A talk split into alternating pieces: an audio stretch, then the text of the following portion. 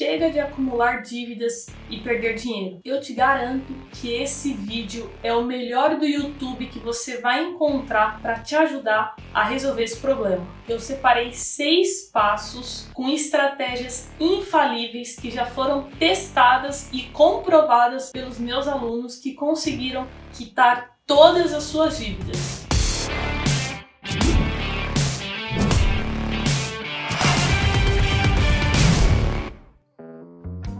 Então, antes de começar, se você está chegando agora, se inscreve e bora pro vídeo. O primeiro passo é a gente conseguir enxergar qual o tamanho do problema. Tem algumas pessoas que têm 10 mil de dívidas, outras 50 mil, outras 100 mil. Então, esse é o primeiro passo. Como que a gente vai fazer isso? Você vai entrar em contato com o seu banco e vai pedir duas coisas. Primeiro, planilha de quitação detalhada. Lá vai ter várias informações essenciais para a gente aqui que eu vou explicar daqui a pouco. E segundo é o contrato. Quando você fez aquele empréstimo, provavelmente é, teve um contrato, então eu quero que você entre em contato e pegue essas duas, esses dois documentos. Depois que o banco te mandar essas informações, eu quero que você se atente ao CET, que é o custo efetivo total. Então a gente tem os juros e a gente tem o CET. Os juros é somente os juros. O CET ele engloba, além dos juros, impostos, despesas. Então acaba que o quanto você vai gastar ali para pagar esse empréstimo é mais do que os juros. Então é muito importante a gente olhar o CET. Por exemplo, eu tenho alguns alunos que pagam 30% ao ano de juros e o CET de 40% ao ano. Ou seja, a pessoa ali todo ano ela tá pagando ali para o banco 40%, que a gente tem que levar em consideração todos os custos. E é isso que o CET é, mostra para gente. Inclusive, fique muito atento, atenta, porque eu já vi bancos cobrando 100% de CET. Isso é uma palhaçada, né, bancos? Depois disso, você vai enumerar a dívida que tem o maior juros, o maior CET, até aquela que tem menos ou às vezes não tem nada, porque já faz muito tempo que você fez a dívida e nem juros tem mais. Então, faça essa listinha com todas as suas dívidas. E aqui vai o primeiro bônus para você. Quem faz um empréstimo consignado costuma é, conseguir taxas menores de juros porque é, desconta diretamente da folha de pagamento, muitas vezes. Então fica aí na faixa de 2,5% ao mês. Claro que isso depende muito do banco, depende muito da pessoa, né? Se ela está colocando o carro dela ali é, como garantia, a casa, enfim, então envolve muitas coisas. Mas só para vocês saberem, o empréstimo consignado costuma ter juros bem menores, bem mais acessíveis do que o empréstimo pessoal que acaba sendo juros exorbitantes. Eu já vi bancos cobrando quase 9% ao mês. Então, fuja de empréstimos pessoais o máximo possível. Por fim, pegou toda essa papelada com o banco. Ah, informação importante: se o banco se recusar a te dar, fala para eles que é um direito seu ter acesso a essas informações e é uma obrigação deles. Então, pega essas informações, planilha de quitação detalhada, o contrato e faz essa lista da maior dívida para menor de juros e vamos para o segundo passo. Agora a gente vai organizar a sua vida financeira, as suas finanças.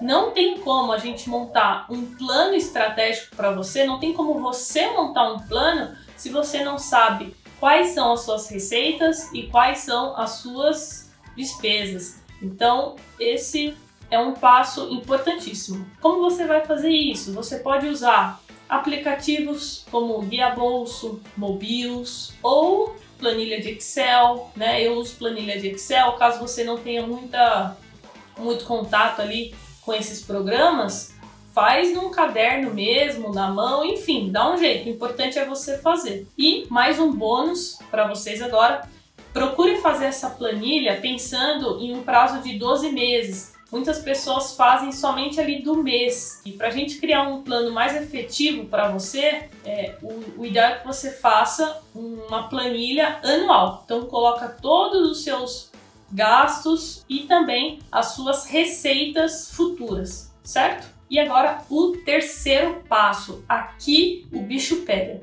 A gente vai ter que cortar gastos desnecessários. Então, você já tem a sua planilha ali de planejamento, né? É, orçamento ali familiar da sua família, seu. E com essa planilha, a gente vai separar os gastos essenciais dos não essenciais. Então, marca lá o que é essencial, ah, conta de, de luz, de água, botijão de gás, enfim. E os gastos não essenciais, por exemplo, é, cabeleireiro, um cinema, por exemplo. Então, assim, veja onde você vai sofrer menos fazendo o corte. E lembre-se que é um sacrifício é, necessário se você não quiser passar anos e anos da sua vida é, enriquecendo os bancos e pagando cada vez mais juros para eles e você ali continua sempre na mesma situação. Então seleciona tudo aquilo que você pode cortar é, para sobrar um pouquinho mais de dinheiro no final do mês. E aqui vai mais um bônus. Converse com a sua família sobre esse plano estratégico que você está traçando, porque fica muito mais fácil a gente conseguir resolver é, o problema. Então pensa comigo, às vezes você está fazendo um super esforço para sobrar ali mais 300 reais no mês. Só que aí vem alguém da sua família e gasta 200 reais com algo supérfluo, que naquele momento não poderia ser gasto. Isso vai te desanimar, vai gerar às vezes algum atrito. Então, conversa com a sua família, se você é casado, casada, tem filhos. Importante também, pega a papelada e mostra para sua família o quanto vocês estão pagando de juros para o banco, que se esse dinheiro, que esse dinheiro poderia ser gasto com futuramente com coisas para vocês, com viagens, enfim, com o que vocês quiserem. Então saiba que esse terceiro passo do corte de gastos é essencial para que tudo isso que a gente tá, que eu estou ensinando aqui para vocês, no final dê certo. E vamos nós pro quarto passo. Aqui eu quero que você aprenda a vender algo. Como assim, Carol? Eu preciso que você faça uma renda extra. É, eu aprendi com Flávio Augusto, que é um dos maiores empreendedores do país, que todo mundo é vendedor. A diferença é que a maioria das pessoas elas vendem o tempo delas, vendem 44 horas semanais e acham que não vendem nada, mas na verdade elas estão vendendo. Então, aprenda a vender. É, pense em algo que você talvez não gaste muito é, para fazer e, e consiga vender. Eu tenho certeza que se você parar e realmente se dedicar a isso, falar eu vou vender alguma coisa, você vai conseguir, vai começar a surgir diversas ideias na sua cabeça. E se você chegou até aqui, não esquece de deixar o seu like no vídeo, porque eu quero que esse vídeo atinja o maior número de pessoas para quem sabe mais pessoas ainda conseguirem sair aí das dívidas. E o quinto passo é a negociação com os bancos. E aqui eu te digo que comecem os jogos.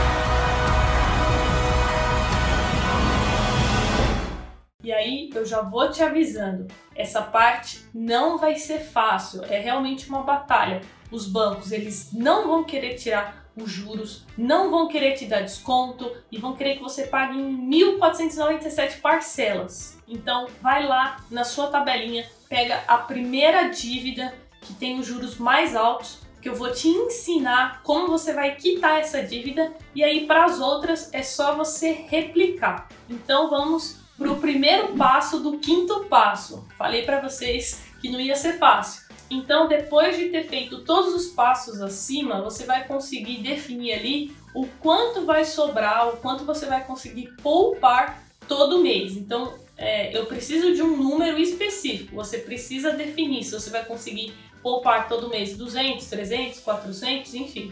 E agora, o segundo passo do quinto passo. É, a gente tem algumas maneiras de quitar essa dívida. Então, eu separei duas aqui. E aí, só você vai poder escolher qual é a melhor para você, porque depende muito da realidade de cada um. Então, a primeira opção é você quitar à vista, que costuma ser é, a melhor opção, porém não é viável às vezes para todo mundo. Então a gente precisa ter mais opções. Porém, se for o seu caso de quitar à vista, você consegue tirar quase todos os juros, ou às vezes até 100%. E a segunda é você pagar parcelado. Então, se você já sabe o quanto você vai conseguir poupar por mês, você consegue entrar em contato com o banco e fazer ali uma nova renegociação. E nesse momento é importante você pedir para que eles abaixem os juros, porque meu, banco cobrar 8,5% ao mês é de ferrar. E aí, caso eles se recusem,